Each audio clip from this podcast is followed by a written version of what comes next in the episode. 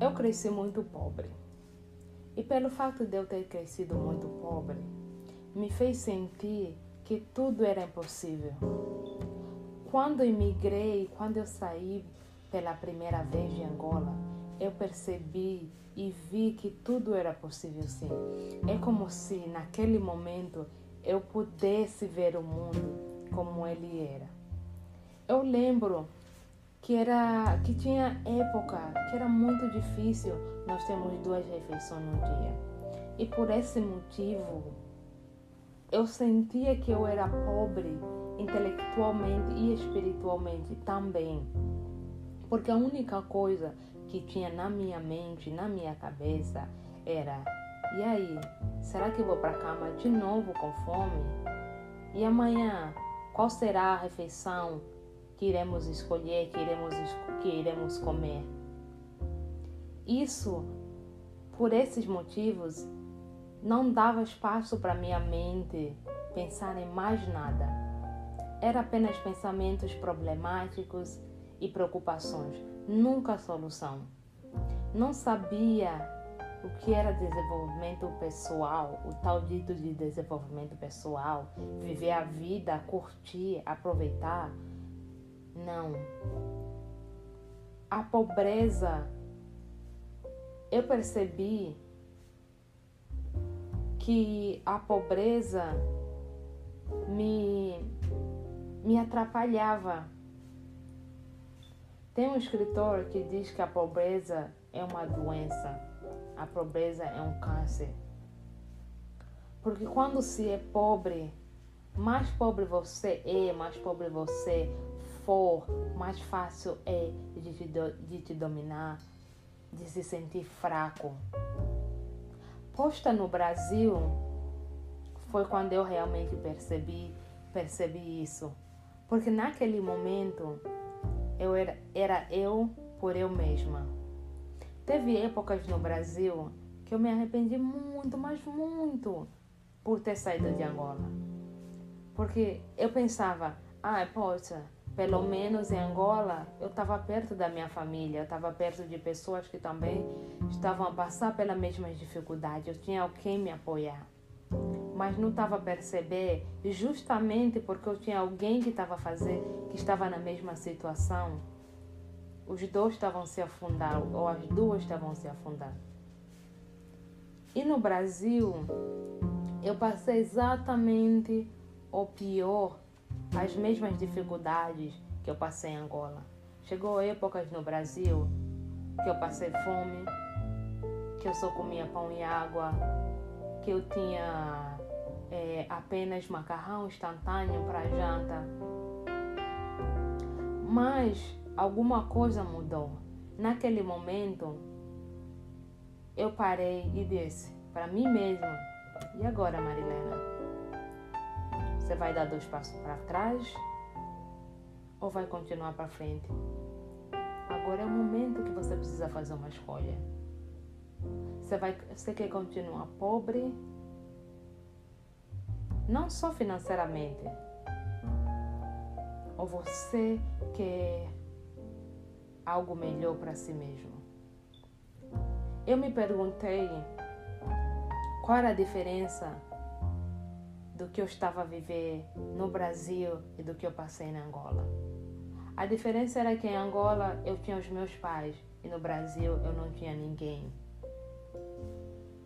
E no Brasil eu poderia tentar um pouco, que no Brasil eu poderia correr atrás por eu mesma que no Brasil, se eu não corresse atrás, eu iria continuar a comer pão com água e macarrão instantâneo para janta. Que no Brasil era o momento de eu não me sentir pobre intelectualmente, espiritualmente. Financeiramente, perceber que era um estado espiritual que era algo que eu poderia mudar, que era momentâneo. Sair da África, sair de Angola, não foi a coisa mais fácil. Quando, quando decidi que era hora de sair de Angola, eu estava, eu estava no segundo ano do ensino médio. Afinal de contas, meus pais não poderiam me bancar a passagem, o visto, o passaporte. Eu tomei a decisão de abandonar a escola. Eu tomei a decisão de abandonar a escola, de abandonar tudo e focar apenas em trabalhar. Em trabalhar por um ano, porque eu tinha um amigo que estava vindo do Brasil para Angola e queria apenas ficar por algum tempo. E eu precisei aproveitar aquela passagem dele para extrair todo tipo de informação, tudo que eu precisava e o mínimo que eu poderia levar para o Brasil para um tempo. Então, sair de Angola não foi a coisa mais fácil. E eu te digo, não será fácil. Não é fácil para passar cinco anos longe da sua família num país que você não conhece, que você não conhece ninguém. Mas hoje em dia, se você me perguntar se eu faria tudo de novo, eu iria te dizer: sim, eu faria tudo de novo.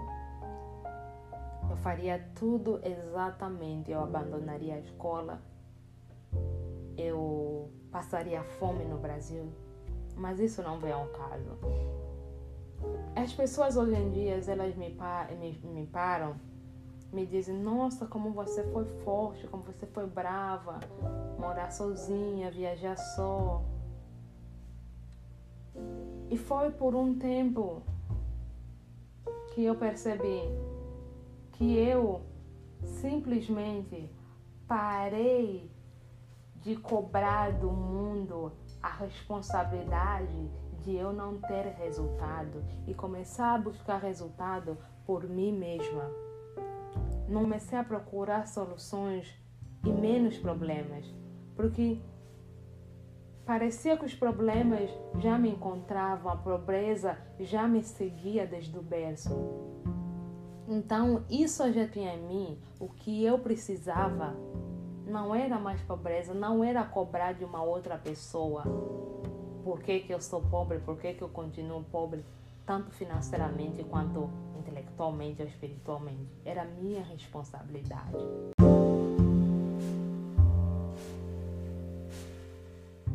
Responsabilidade em mudar a minha realidade e não querer ser mais uma estatística. Uma mudança, um recomeço, um processo. Quem de verdade quer sair da sua zona de conforto? abandonar tudo, sua família, sua cultura, seus costumes, amigos. É como diz o ditado: trocar o certo pelo duvidoso. Eu tenho a certeza que ninguém quer isso, mas muitas das vezes as situações nos colocam nessa posição de escolher o difícil e buscar o melhor para nós mesmos por nós mesmos.